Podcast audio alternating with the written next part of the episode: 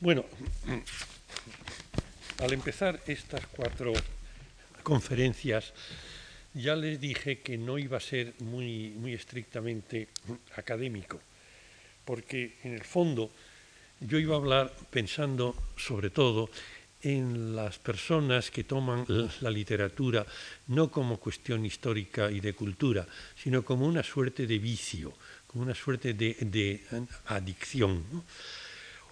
Y hoy, además, interviene también un elemento subjetivo. Es que voy a hablar de la literatura que se ha presentado como, nueva eh, a lo largo de los años en que yo he leído. O sea, va a ser medio siglo de literatura que yo he visto y he vivido. Por consiguiente, aquí ya Claro, no puedo hablar en un tono realmente con pretensiones de objetividad eh, científica. Bueno, y entonces, claro, digo esto, lo que yo he visto aparecer, porque al mismo tiempo, por supuesto, estaban las lecturas de los clásicos, no voy a referirme a ellas, pero incluso los de los escritores de generaciones anteriores, aunque estaban ahí, seguían estando ahí y seguían escribiendo, y yo he tenido el gusto de, conocer a algunos de ellos, pero no me refiero a esto, porque yo ya los veía como autores que habían hecho lo sustancial de su obra. Yo he tenido el gusto de conocer, vamos a suponer, a Gerardo Diego, pues en fin, eh, sí le, he tratado, pero le veía ya a él como a los demás de la generación del 27 con una suerte de pedestal. Ya eran para mí un poco historia. Y voy a referirme ahora a lo que ha ido apareciendo ante mi vista y más o menos como actual en el mundo en estos 50 años. Bueno, eh, yo tengo una, una óptica, debe ser, a lo mejor es, un error, es un error óptico. Puede ser una cosa arbitraria. Pero yo tengo la vaga impresión de que, en primer lugar, en estos 50 años no ha habido unos cambios tan espectaculares como hubo en los 30 anteriores. Claro que esto no significaría demasiado en cuanto a la valía personal de cada uno de los escritores, porque a veces ocurre que un gran innovador luego a la larga no queda como un gran escritor a veces ocurre también lo contrario, que un gran escritor no fue un gran innovador. Así pues, esto es un hecho que no, no, condiciona a los escritores. Pero es que aparte de eso, yo tengo la impresión, acaso intervenga la biología, el hecho de que yo he ido avanzando en años, de que los escritores de este periodo, los escritores importantes de este periodo, no han resultado tan importantes como los importantes del periodo anterior. Sobre todo a partir de los años 50, 60, tengo eh, esta, en fin, eh, esta de que quizá pues ya no son tan grandes. Y en esto a lo mejor interviene un hecho general, y es que a lo mejor resulta que la literatura se ha ido haciendo menos importante en el conjunto de la vida humana, en el conjunto de la sociedad. Pero de eso voy a hablar un poco más después. Naturalmente, en esta época, pues ha habido, ante todo, el, el llegar a su término, a su conclusión, a su cima, algunos movimientos, algunos hechos literarios que habían empezado ya en, esa, en, fin, en, los años, digamos, 20 y que tenían una relación mm, especial con, el vanguardismo, que no siendo vanguardistas, sin embargo, conocían la experiencia vanguardista e incluso la, la aprovechaban, cierto modo pero que hoy ya no nos parecen así como excesivamente novedosos. Voy a poner cuatro ejemplos de, procesos de este tipo. En la lengua inglesa, el otro día la hablábamos de James Joyce, bueno, pues mientras tanto, pero un poquitín después, ya históricamente, aparece Virginia Woolf. Virginia Woolf, cuando empieza a escribir, eh, bueno, cuando ya eh, estaba incluso editando una revista, conoce a Joyce. Y entonces en su diario apunta, lo que estoy intentando hacer yo seguramente lo hace mejor Mr. Joyce.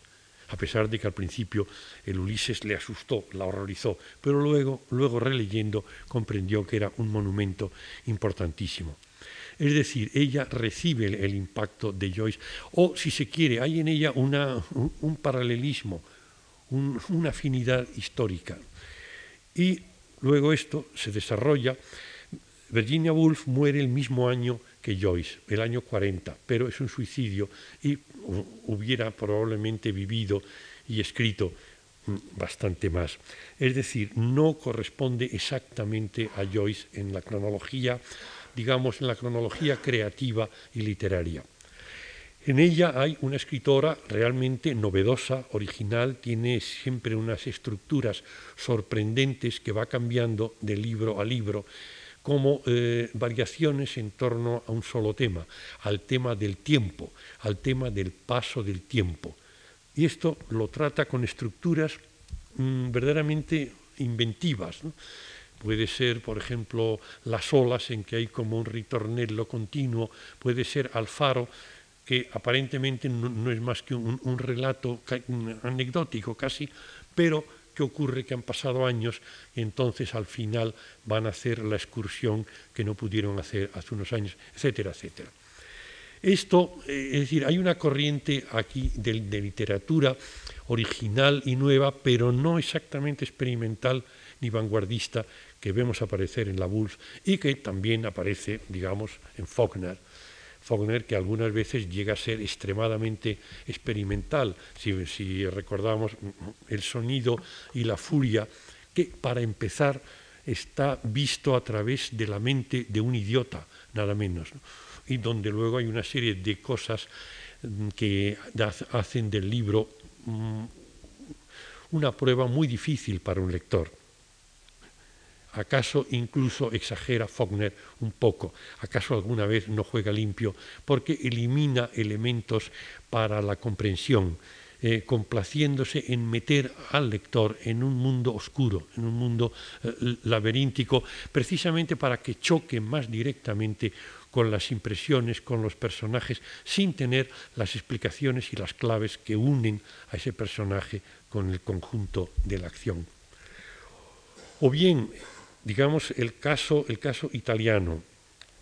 Ha muerto Moravia estos días.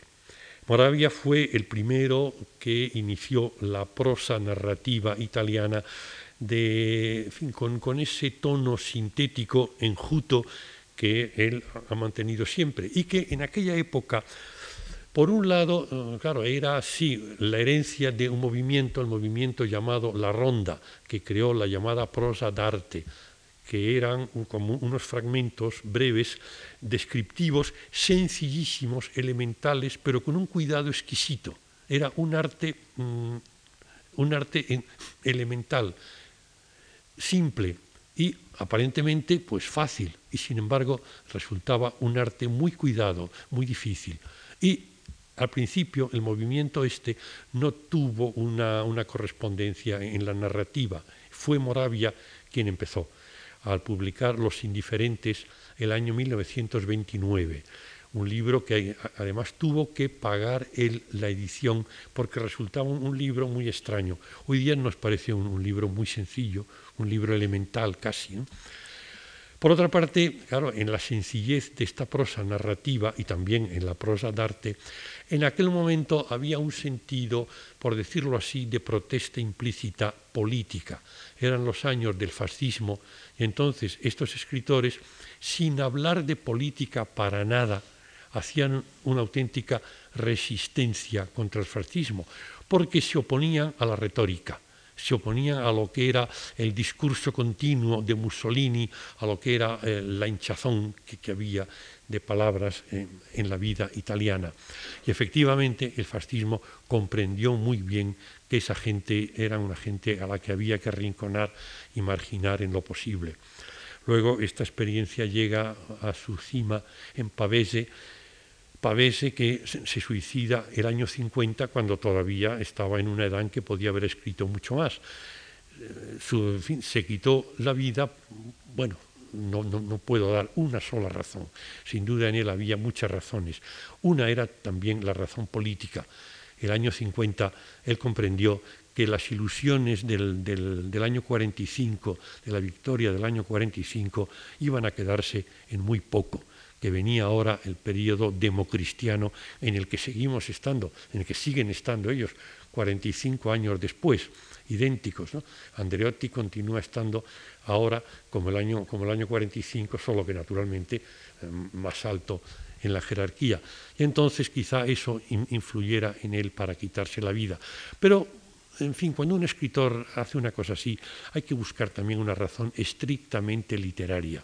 Y en Pavese yo creo que hubo en él la conciencia de que ya había hecho todo lo que podía hacer. Había conseguido una narrativa absolutamente escueta, enérgica, tensa, simple, y bueno, ya está. Su tarea estaba realizada. ¿Qué iba a hacer? Iba a continuar otra vez escribiendo este tipo de, novela. Ya, ya no le interesaba.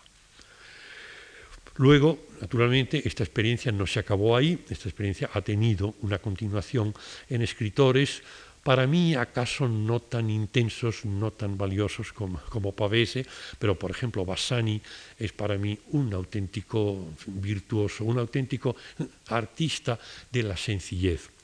No me refiero a Calvino, en cambio, porque Calvino me parece que eh, pudo haber sido también un gran narrador realista y no lo quiso ser. Y se dedicó entonces a experimentos y fantasías que a mi juicio, en fin, lo, siento decirlo, pero no tienen un, valor comparable con esa experiencia que estaba en marcha en Italia.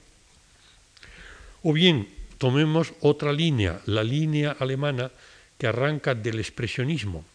El expresionismo yo aquí no lo mencioné como un vanguardismo, porque no, llega a serlo, no llegó a serlo tanto, era una cosa más suave, bueno, suave, más suave al expresionismo es muy fuerte, pero no tenía un carácter tan innovador, tan experimental como los vanguardismos. El expresionismo alemán en literatura y en pintura, como saben ustedes, empieza con el siglo y tiene quizás su explosión hacia el año 10, pero realmente no tiene el carácter tan radical que tiene que el dadaísmo de que hablé aquí. Ahora bien, el expresionismo mm, tiene una, evolución y dentro de él se produce un lenguaje que ya no es el expresionista, que era un lenguaje agrio, un lenguaje eh, un poco raro, un, poco, un, poco, difícil, y se pasa al lenguaje sencillo al lenguaje crítico, al lenguaje cínico. Y esto ocurre en la obra de Bertolt Brecht. Bertolt Brecht empieza como dramaturgo y como poeta y con lo continuará siendo siempre, pero hay en él una suerte de...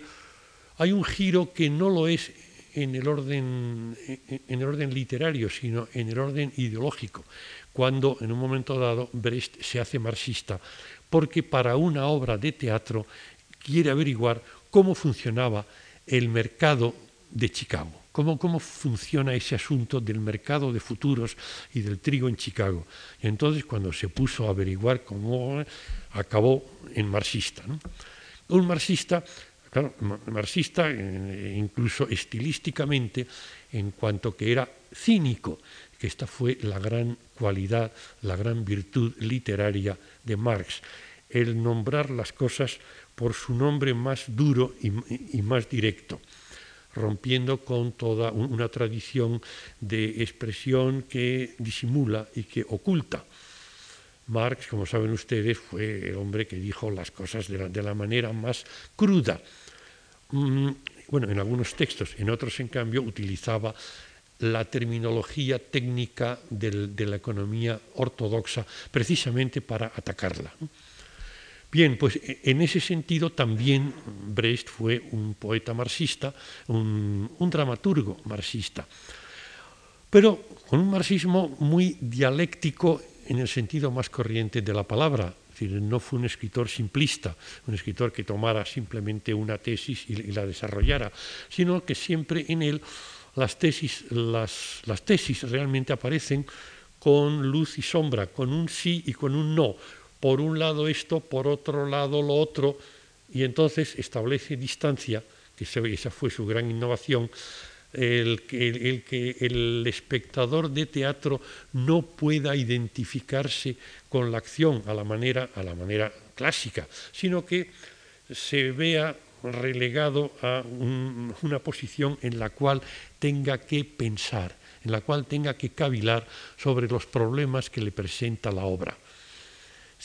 Cuando la acción eh, se hace más intensa y el espectador podría emocionarse y meterse en la acción viviéndola él mismo, entonces se interrumpe aquello, todos los actores se adelantan a primer plano y todos a la vez, el bueno, el malo, cantan una cancioncilla con una música ratonera, diciendo que hay que ver esta vida, lo que es, el mundo y lo que es la crueldad humana, y luego reanudan la acción.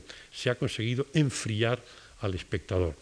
Esto es realmente una experiencia importante y que nace del expresionismo. También hay otro poeta que le acompañó un poco en este sentido de creación de una nueva lengua poética en Alemania, Gottfried Benn. Gottfried Benn empieza también con una poesía, él, era médico, y su primer libro se llama Morgue y tiene en algunos casos como tema la autopsia de los cadáveres que van a parar a la morgue. Así empieza Gottfried Benn. Luego alternó una poesía muy esteticista con una poesía conversacional directa, una poesía no política en absoluto y curiosamente mm, complementaria y, afín de la poesía de Bertolt Brecht. La poesía alemana, en buena medida, hoy día mm, viene de estos dos poetas. Bueno, es decir, que esta fue otra línea, lo, que llamaríamos las consecuencias, las posibles consecuencias poéticas del marxismo. Una poesía cínica, sencilla y que critica eh, las relaciones sociales a una costa, como dice él claramente, de renunciar a mucho, de renunciar a todo lo, que había de tradición, de belleza en la lírica, de emoción. sí, pero como el mundo está así, dice en un poema Brecht, algunos de nosotros hemos decidido volvernos secos y pedagógicos. Una línea más decimos. Y una línea más cercana, una cuarta línea más cercana a nosotros que es esta cosa tan, que fue tan importante, ahora lo es un poco menos, el llamado boom de, la narrativa latinoamericana. Esto, mm, en fin, nosotros nos enteramos aquí más o menos hacia el año 60, pero en rigor había ya grandes obras, había ya grandes autores que estaban eh, publicando desde el año 50, los años 50. Para mí, los dos mejores, Juan Rulfo y José María Arguedas, son precisamente de, esta época, porque luego vienen ya Cortázar, viene mm, gente como Donoso, que para mí es, es un escritor más importante de, lo que acostumbra a decirse, etcétera, etcétera. Bueno, esto explotó un poco, en fin, es el boom, ¿no? muy bien, el boom explotó ante la atención no solamente hispánica, sino también internacional. Los franceses, los ingleses empezaron a decir, pero ¿qué pasa aquí? Esta línea, este hecho enlazaba con una línea anterior que fue vanguardista, que es la poesía hispanoamericana. Yo, por ejemplo, les leía el otro día un poema de César Vallejo, el peruano. César Vallejo determina mucho a José María Arguedas, a pesar de que Arguedas no tiene un tono, diríamos, experimental vanguardista, pero hay la misma sensibilidad para la palabra, para tomar la palabra hablada de la gente. Y también hay el, mismo dolor, el mismo sentimiento de tragedia del, indio peruano. Eh, Vallejo les decía yo que era un, indio puro. Arguedas, curiosamente, no era nada indio y sin embargo eh, estuvo hablando solamente en quechua hasta que tuvo 12 años. Y a los 12 años aprendió el, español. Es decir, era un hombre, eh, bueno, luego fue mm, profesor de quechua y, de tradiciones peruanas en la universidad en Lima. Hay pues aquí una continuidad. Y es que todos estos escritores, todos estos narradores empezaban empapados de poesía eh, desde Rubén Darío, diríamos Lugones, eh, López Velarde y luego ya los verdaderamente innovadores, un Vallejo, un Neruda. Y lo que hicieron ellos fue continuar esto en prosa narrativa. Y esto es lo que les da su gran calidad. El hecho de que sean de, que sean novelas que deberían leerse en voz alta para realmente disfrutarlas. Esto es algo un poco raro. Hoy día me parece que las novelas pues no nos sentimos muy inclinados a leerlas en, voz alta. Joyce sí, claro. Virginia Woolf también convendría leerla en voz alta, y se puede leer Napavés en, en, voz alta y efectivamente ahí es como, como más vale. Pero luego ya en, la narrativa es una cosa que no se le ocurriría mucho a nadie. Bien, eh, esto, como digo, esto llega, llega a nuestros días, ¿no? y entonces aquí está la continuidad con esa época anterior. Quizá en el caso de Cortázar hay más huellas de un vanguardismo intelectual, eh, más, diríamos, más ultraísta, más, más, de, más de los años 20. En cambio, Donoso, para mí, un, un narrador espléndido, aunque no siempre, le recomiendo especialmente su máximo libro, El obsceno pájaro de la noche, un libro extrañísimo dificilísimo eh, que a veces rompe con la realidad precisamente partiendo de ella. Pues este verdaderamente viene de Neruda en muchas cosas.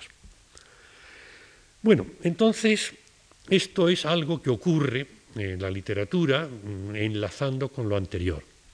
Pero también hay un fenómeno menos interesante a mi juicio, pero que tiene una gran resonancia, que es lo que yo acostumbro a llamar la neovanguardia. Esto tiene mucha importancia también en las artes, sobre todo en la pintura. Al fin y al cabo, la exposición que, tenemos aquí de Andy Warhol entra en, esa categoría de neo-vanguardia. La vanguardia, pues ya saben ustedes que fue el cubismo, que fue el surrealismo. Luego vino una, época en que continuaron algunos, los que vivían, eh, haciendo esto, pero el tono general dejó de ser vanguardista. Y luego ya, sobre todo hacia el año 50, empieza una nueva ola vanguardista. Claro, ahora ya las cosas no son iguales porque porque ahora ya los críticos, los profesores, los museos, las galerías han aprendido la lección, han escarmentado, han visto que eh, un cuadro de Picasso del año 10 por el que le daban una comida ahora valía muchos millones. Entonces ahora ya no ha habido problemas, ya no ha habido un ambiente de bofetadas y de hambre como hubo con, con la vanguardia original. Y esto ocurre también un poco en literatura con la diferencia de que en literatura, pues naturalmente que no ha habido una escalada de precios como en la pintura, todo queda más, más, más modesto. Mm, pero, claro, este, e, esta nueva ola tenía la gran ventaja de que el público en general todavía no se había enterado bien de la vanguardia. Entonces ellos venían, en cierto modo, a aprovechar el descubrimiento de la vanguardia, apuntándose también ellos como si ellos también fueran descubridores, siendo así que eran más bien discípulos, continuadores y algunas veces simplemente ecos. Yo recuerdo, por ejemplo, una novela, Tiempo de Silencio, de Martín Santos, una novela muy buena, una novela muy interesante, pero que produjo aquí un efecto realmente de choque. Eh, renovó el ambiente de la narrativa española. Ahora bien, yo, un poco más viejo que cuando leí la novela, la leí de un tirón y con muchísimo gusto, pero al terminar dije, realmente, qué bueno era Joyce. Voy, voy otra vez a leer el Ulises. Esa fue mi reacción. Aquello era como si dijéramos eh, Ulises puesto al día o Ulises puesto al alcance de los lectores españoles del año 60. Esto ha tenido también otros aspectos. En el orden poético, allá por el año, bueno, el, arranque empieza el año cincuenta y tantos en París con Breton, de quien hablaba, les hablaba el otro día, aquel el fundador del surrealismo, a quien yo todavía llegué a conocer. entre él y, Octavio Paz, que era, que era diplomático entonces en París, pues empezaron a montar una suerte de nuevo camino poético. Y Octavio Paz, muy astutamente, puso en marcha toda una nueva tendencia poética sin embarcarse él en ella. Esto es lo que ah, yo me, complazco en llamar el neosurrealismo. Habían empalmado todavía con el patriarca surrealista para hacer una nueva versión. Y esto es lo que todavía, porque la explosión aquí en España ocurrió sobre todo hacia el año 65, cuando cambió, cuando la poesía que venía siendo de protesta social y todo eso cambió. Y Franco todavía no se había muerto, faltaban diez años para que se muriera Franco, pero los poetas, o por lo menos los, los más listos, los más finos, eh, abandonaron completamente lo social y se pusieron a hacer una poesía esteticista, una poesía visionaria interior en que lo importante era la contemplación, eh, etcétera, etcétera. Bueno, esta poesía es la que se ha quedado como la de los novísimos por la antología aquella de Castellet. Y luego ya también ha habido los neonovísimos, etc. continúa siendo esto, curiosamente, a lo largo de, fíjense ustedes, desde el 65 hasta ahora, continúa siendo este el tono dominante de la poesía. Eh, una poesía entonces en la cual no gusta la inteligencia y no gusta tampoco utilizar temas, por decirlo así, que tengan un interés común para el público, sino más bien es como una suerte de droga, droga verbal, para conseguir un, estado alucinado eh, mental en que se, escriben unos poemas que claro, tienen el pequeño inconveniente de, que se parecen terriblemente todos unos a otros, porque en el momento en que se elimina la opinión, la idea y, el hecho real y concreto, pues, se entra en una nebulosa donde todos los gatos son pardos y todos los poetas son neonovísimos. Es decir, he aquí que hay aquí, e, e, esto es lo que representa la neovanguardia poética en nuestro país, bueno, no solamente en nuestro país, en nuestra lengua fundamentalmente, con la diferencia de que eh, en Hispanoamérica hay más una, división en dos vertientes. Por un lado, estos, los neosurrealistas, y por otro lado, los poetas realistas, los poetas conversacionales, los poetas comunicantes, como, ha dicho Benedetti, ¿no? como hay los vasos comunicantes, pero dice que también los poetas comunicantes. ¿no? Y la división es muy fuerte en Hispanoamérica. Hay países en que no existe más que una de las dos vertientes, otros países en que hay dos. Y esto además tiene también un alcance de orden político. Bueno, pero yo creo que deberíamos no, en fin, claro, les estoy hablando de ahora de la neovanguardia. aún añadiría un poco más. Neovanguardia, claro que la hay en todos los países no en todos, en muchos. Le voy a poner como caso extremo en la narrativa algo que fue el Nova Más. En Alemania eh, hubo un, hubo, a lo mejor existe, no sé, un novelista llamado, bueno, novelista, perdón, eh, un escritor llamado Arno Schmidt, que creó un nuevo procedimiento, eh, en fin, de producir un libro. Y es que en lugar de, escribirlo y, que se imprimiera, lo que hacía era reunir recortes, fichas, y ponerlos unos sobre otros como en collage. Y entonces, pues se fotografiaban o se fotocopiaban o lo que fuera, y con eso se hacía un libro, que podía ser a lo mejor de, de 500 páginas. Y eh, así fue el primero de ellos del año 70, que se llamaba algo así como El sueño de la ficha porque había reunido allí mil fichas haciendo, haciendo el libro. Y luego aparecieron otros dos, uno se llamaba El sueño de los ateos y otro se, llamaba Atardecer con marco de oro.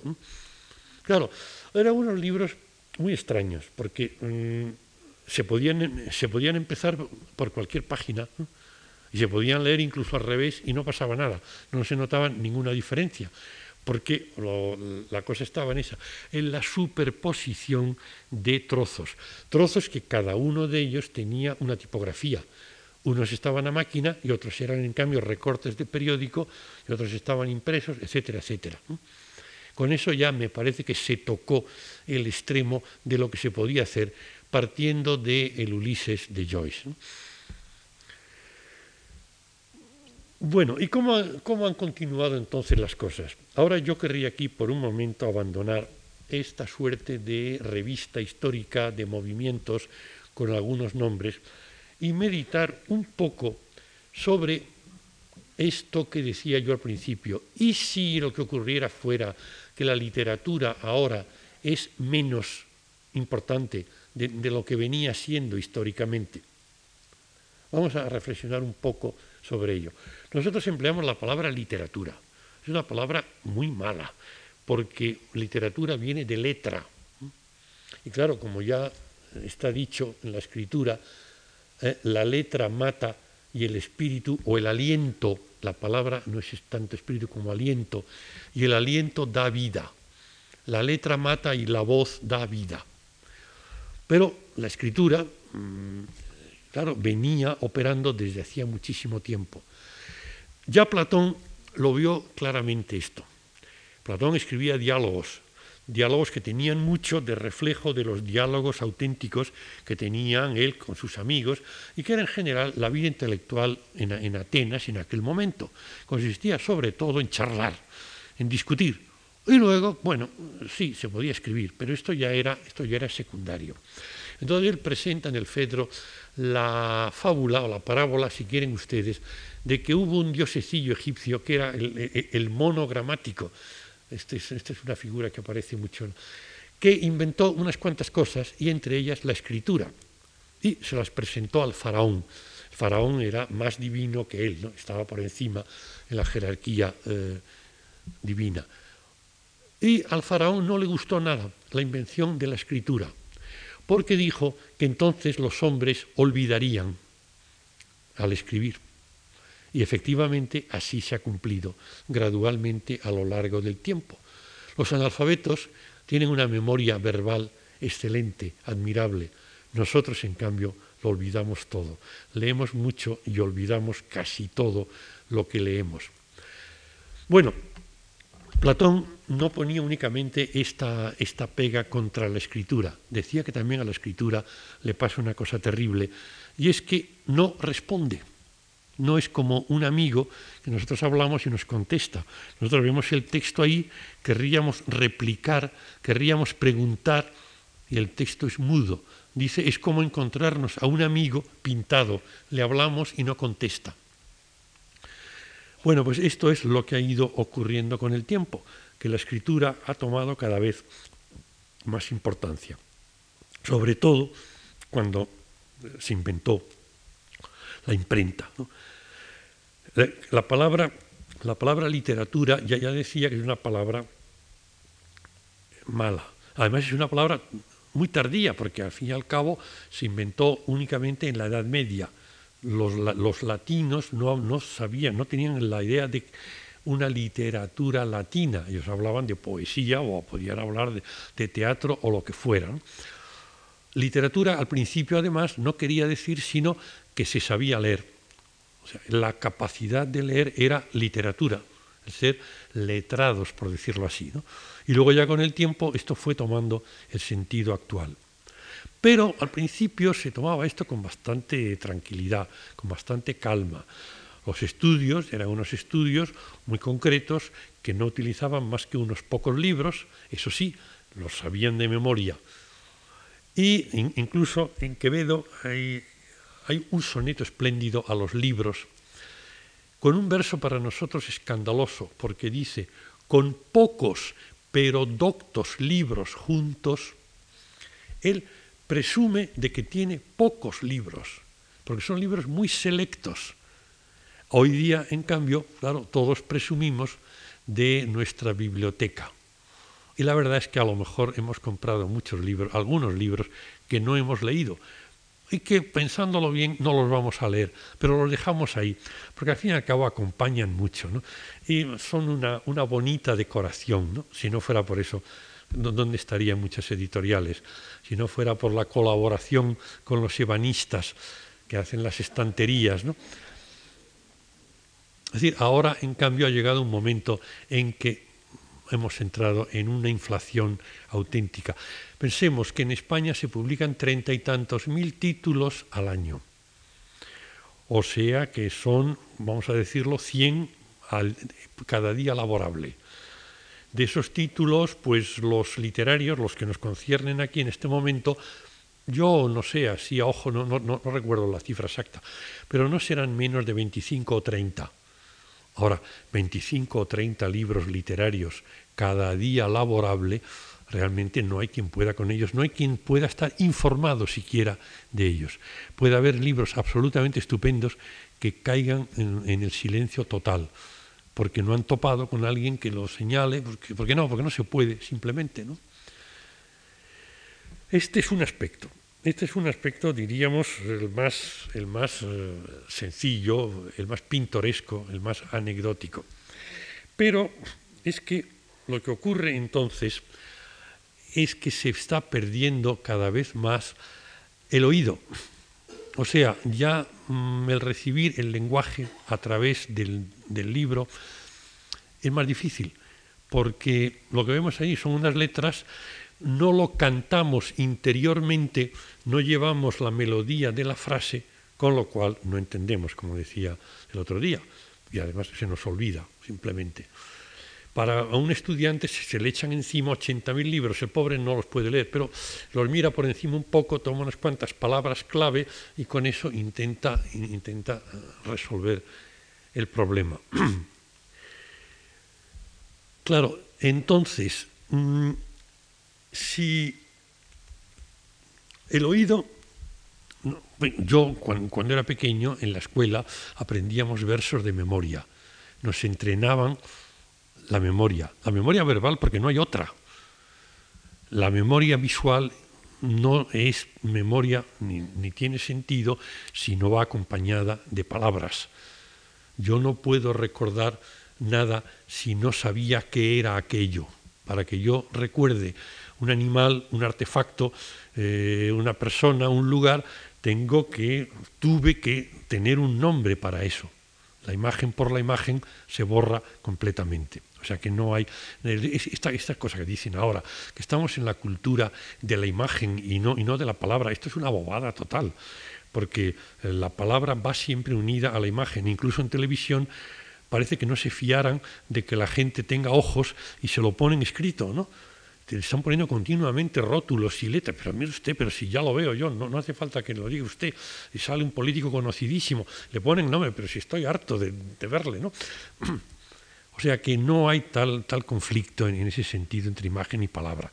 Lo que sí hay es el conflicto entre en, eh, el ocaso del oído, porque entonces no, no podemos recordar y no podemos entender, no podemos sencillamente llega un momento en que no sabemos leer, hay que reconocerlo. Cuando yo tenía 10 años, el examen de ingreso para lo que entonces era bachillerato, que empezaba en 10 años, la parte humanística consistía en que íbamos pasando uno tras otro, abrían un libro y nos lo daban a leer por las buenas, en voz alta, y nada más. Y además el libro, luego, luego me di cuenta de que era un libro bastante difícil, porque era una novela de Galdós, además con diálogo y todo eso, que para 10 años y así, por las buenas, sin preparación, pues era un examen dificilillo. Si se hiciera este examen hoy día para ingresar en la Facultad de Filosofía y Letras, en la Facultad de Letras, yo creo que no entrarían ni la mitad. Y si se hiciera este examen para, para ser locutor de la televisión, probablemente la mitad serían suspendidos. Bueno, quiere decir que esto está pues en crisis. ¿no? Mm, por una sobrecarga, primero, de letra impresa, de cultura abstracta, pero además porque en un momento dado, la gente sí leía, naturalmente que leía, pero eran capaces de leer novelas en voz alta y lo, disfrutaban mucho. las modistillas eh, oían, como luego han tenido la radio, ¿no? pues había una que leía y entonces las demás trabajaban, los tabaqueros cubanos tenían uno que no hacía otra cosa más que leer. Con eso se convirtieron en una gente culta, revolucionaria, y algunos de ellos, yo he conocido alguno, viejo ya, que llegó a ser un, gran, un buen escritor, porque claro, se había pasado 20 o 30 años de su vida leyendo en voz alta a Galdós, etcétera, etcétera, ¿no? a, sus, a sus compañeros de trabajo. Y además hay que pensar una cosa, que el teatro estaba ahí y el teatro era muy importante. ¿Por qué? Porque el teatro se oye, el teatro no se lee, y esto es lo que le daba su poderío. Bueno, y entonces hay un momento en que aparece algo revolucionario. Aparece la pantalla, aparece la película y luego la televisión. Y esto cambia completamente. No prescinde del lenguaje, tiene que ser hablado. Es importantísimo esto. Incluso alguien ha observado cómo el culebrón, el culebrón este venezolano que hay ahora tiene un éxito en que rivaliza con los culebrones ricos de Estados Unidos. ¿Por qué? Porque es la voz está sin doblar. Y entonces llega más directamente que la voz, claro, la voz de todos estos Dallas y compañía, en que no corresponde a los labios y que además van un poco apresurados y que además tienen siempre las mismas voces para todos, un poco patéticas y tensas. Entonces, por la voz parece ser que esta es la venganza del pobre. El culebrón pobre venezolano resulta que emociona a lo mejor más que el culebrón rico de Estados Unidos porque lo oímos verdaderamente y les llega entonces mucho más al alma, a pesar de que haya un acento ligeramente exótico, que podía ser un elemento para distanciar. Pues no, eso no es tan importante. Bueno, entonces, eh, aparece la, pantalla. Y la pantalla hay que reconocer que se convierte en la reina de, bueno, de nuestra vida, vamos a decirlo así. En primer lugar, claro, eh, mm, destrona a la novela que ya estaba un poco tocada por esto que decíamos el otro día, de que los buenos, buenos escritores dejan de escribir novelas en el sentido tradicional hacia el año 1900. Galdós ya no vuelve prácticamente a escribir novelas y otros, Finberg, etcétera, etcétera. Bien, pero lo que ocurre es que ahora entonces, si se trata simplemente de contar una historia corriente, vamos a decirlo así, lo que entonces, entonces naturalmente la novela literalmente no tiene color, comparado con lo que es una película, que en dos horas da lo que un lector necesitaría muchas más horas para recibir. Ahora bien, esto tiene unas consecuencias, tiene una consecuencia también negativa, y es que entonces la pantalla mata la imaginación, porque nos lo da todo hecho. Ya no hace falta que nosotros pongamos nada de nuestra parte. Y entonces eso, aunque nos emocione mucho, es menos, ahí hay menos de nosotros en ello. Somos más pasivos y además esto, esto es una manía terrible. Por ejemplo, yo recuerdo una vez que daban versos de, Antonio Machado en televisión. Televisión tiene la maldición de que una vez que uno tiene una posibilidad hay que usarla. Como tienen música, música, cosa que también hacen en la radio con los versos y es algo nefasto. Los versos tienen su propio ritmo, su propia melodía incluso. No hay que ponerles nunca un fondo musical pero en la televisión le ponen musical y las imágenes.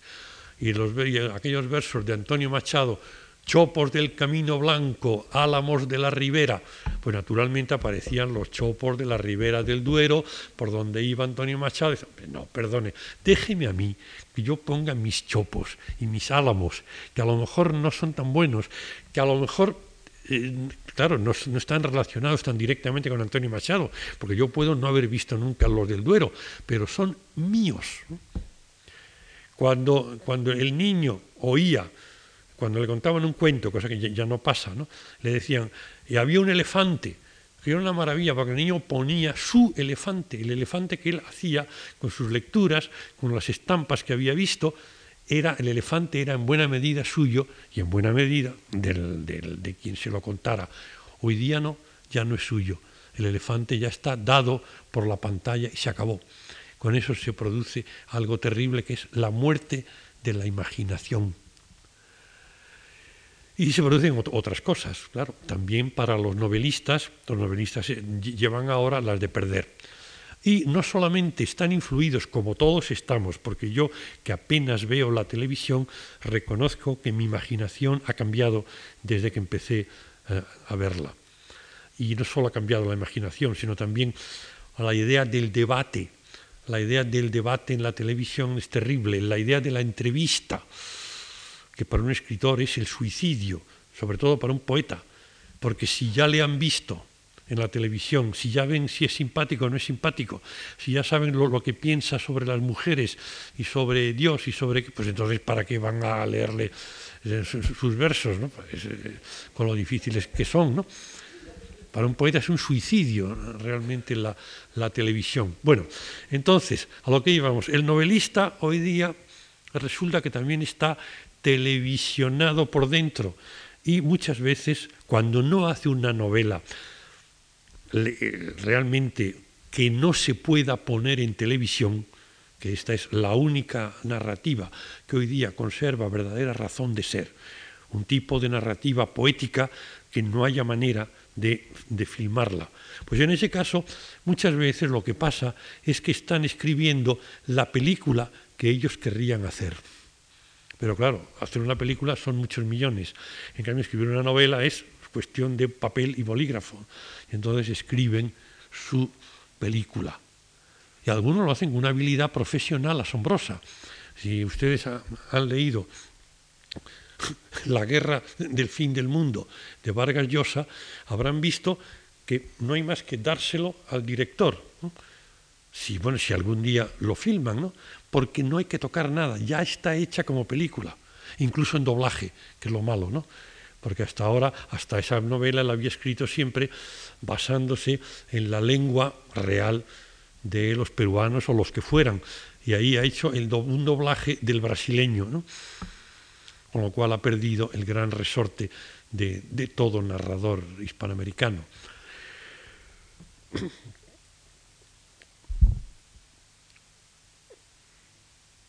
Bueno, entonces, claro, es curioso que haya venido, por un lado, esta crisis de la imaginación, pero también la crisis del oído en el momento en que tenemos medios auditivos, en el momento en que ya hay radio, en el momento en que ya hay grabadoras, pues ahora resulta que se está perdiendo más el oído poético.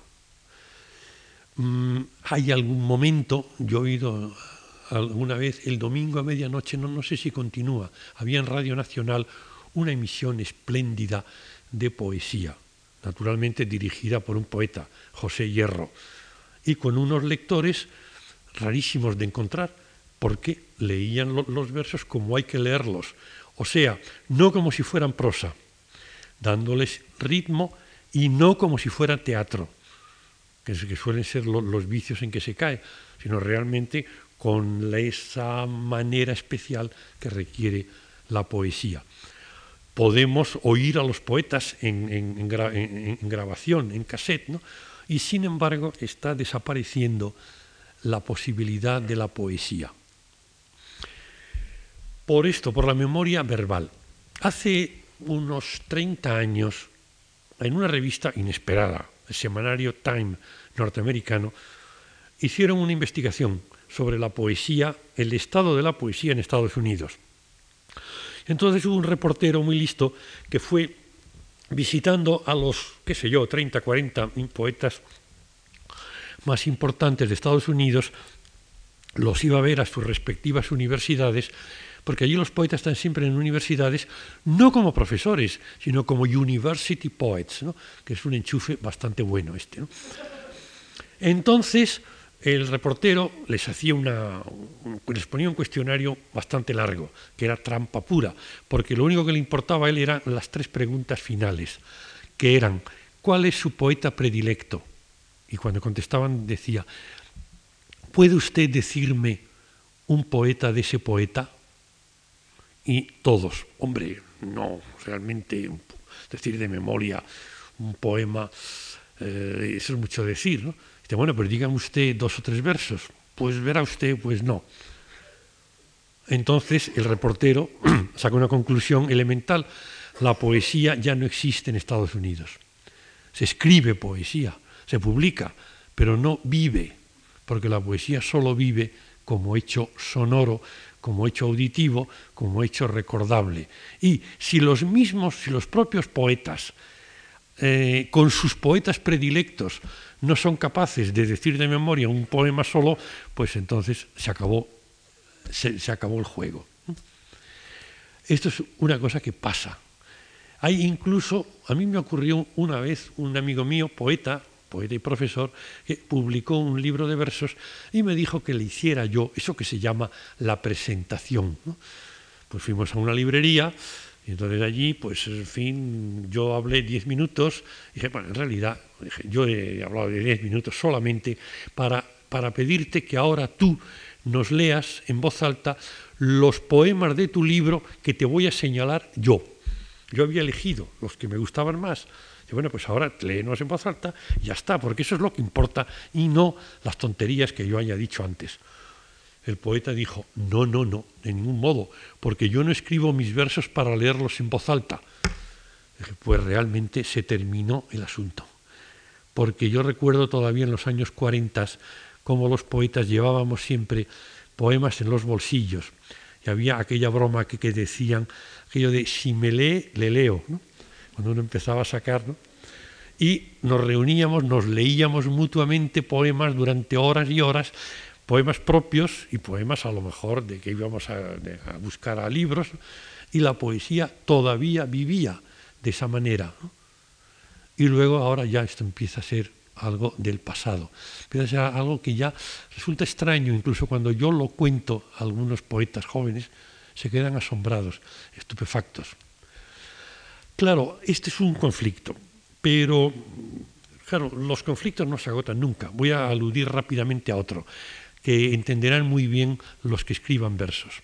Y es que hemos vivido de una tradición formal, de un sistema de, versos, de estrofas, que viene, en realidad, viene de Petrarca, en el caso español combinado con otro sistema formal, que es el del romance viejo, etc. Pero estas formas de estrofas y de versos parece que se han gastado. Llega un momento en que ya eh, las hemos explotado demasiado tiempo. Eh, ha llegado un momento en que ya, bueno, todavía un poeta de mi edad se le tolera que un soneto. Para que escriba un soneto tiene que hacerlo irónicamente. Diciendo, bueno, yo escribo un soneto, pero bueno, pero es casi como en broma, porque no tome usted muy en serio, ¿no? Todavía escribo un soneto, pero es como una parodia de lo que eran los sonetos y resulta que se nos agota el instrumento y no tenemos otro. Los poetas ahora casi todos escriben en verso totalmente libre. Pero, cuidado, digo totalmente libre. Eh, el verso libre que se escribe cuando uno sabe escribir sonetos es diferente, porque es un verso libre muy calculado, que tiene un gran sentido del ritmo. Cuando uno no sabe escribir versos medidos y en estrofas, lo que sale es un verso informe. Y no tenemos en el horizonte cómo sustituir el, sistema antiguo que ha caducado realmente. Este es otro problema que hay ahora para los poetas. Bueno, mm, realmente, realmente las... Claro, podríamos decir, es que además ahora quién va a escribir algo en una forma determinada. No habíamos quedado el otro día eh, el primer día en que ahora toda obra literaria tiene que fundar un género y agotarlo y abolirlo, que tiene que ser única como el ángel nuevo aquel de la Biblia, decimos, bueno, sí, claro, pero esto no sería un problema, eh, un problema decisivo, porque utilizando formas métricas clásicas se podría también hacer géneros nuevos. Bien, así pues, la cosa no está nada fácil hoy día para la literatura. Pero yo añadiría que además ocurren otras cosas. En primer lugar, la crisis lingüística a que me referí. Claro, decíamos que un escritor que llega a tener mucha conciencia del lenguaje queda cohibido porque en lugar de decir algo, lo que hace es decir que dice y decir cómo dice y fijarse en cómo habla. Esto es tremendo. Y esto decíamos el otro día que ha llevado a algunos escritores al silencio y a otros sencillamente a producir libros que no interesan. Interesó el primero que hicieron, pero no se pueden escribir varios libros dándole vueltas al juego de palabras.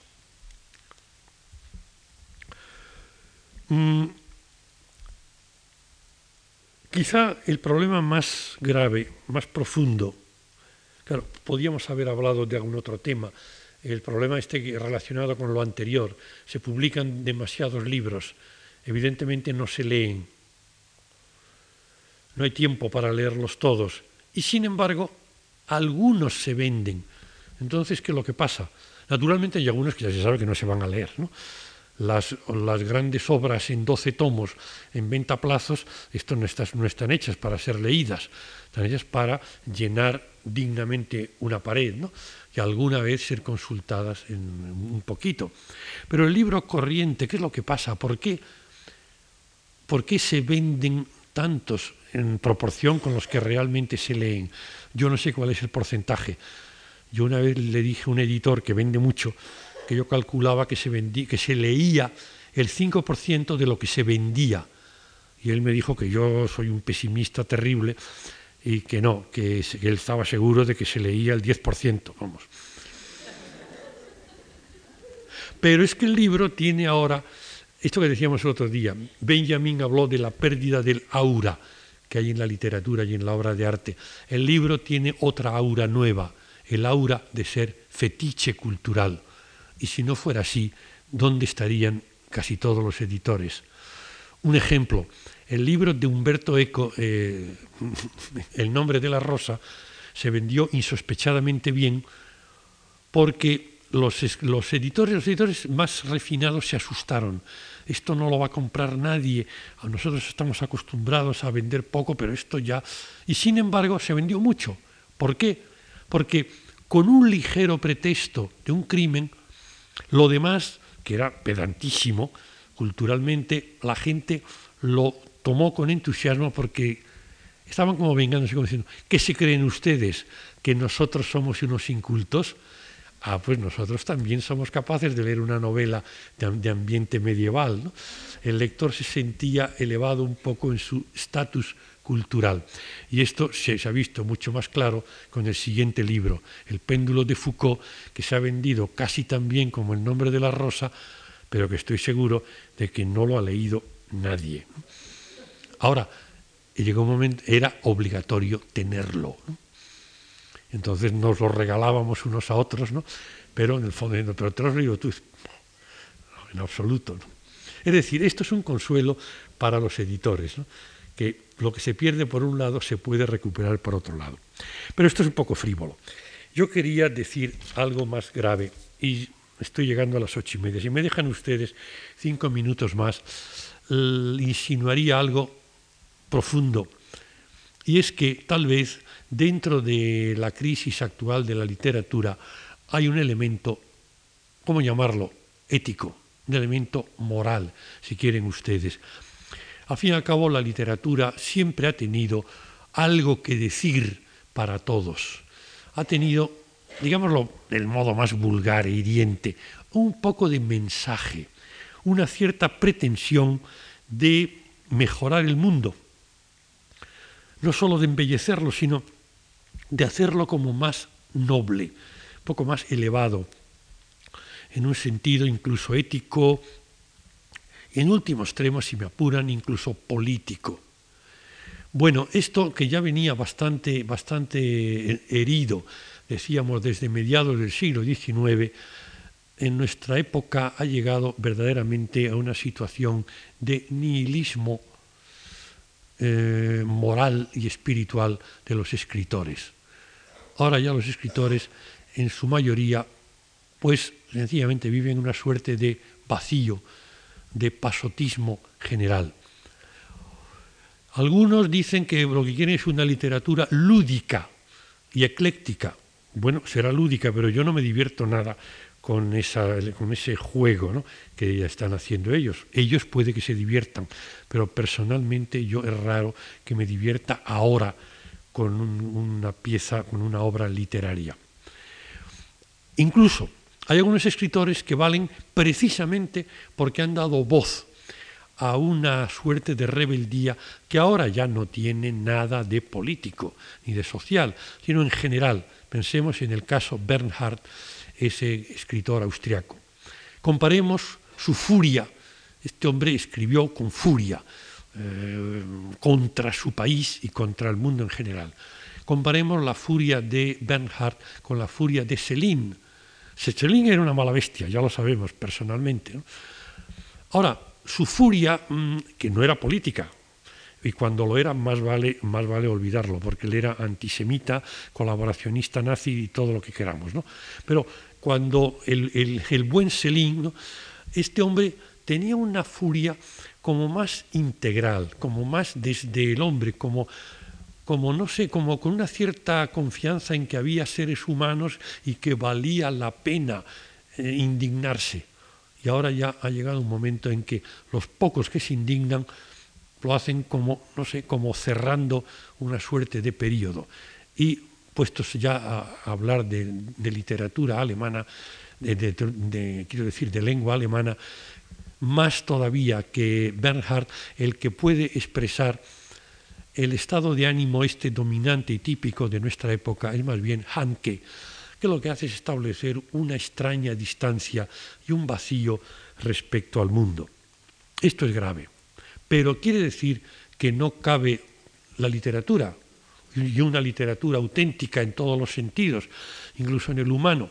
Bueno, yo creo que sí, pero ocurre que a veces la buena literatura se produce donde el crítico y el profesor y el historiador no miran.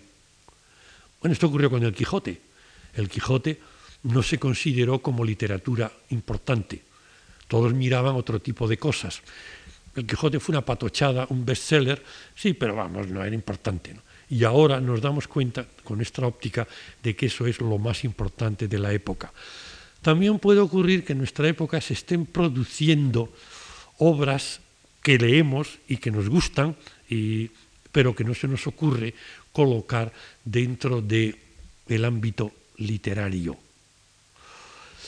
Yo tengo la experiencia de que en una obra que eh, hice yo, una literatura universal, al referirme a la literatura española contemporánea, este capítulo no lo escribí yo, lo escribió un profesor y lo hizo muy bien.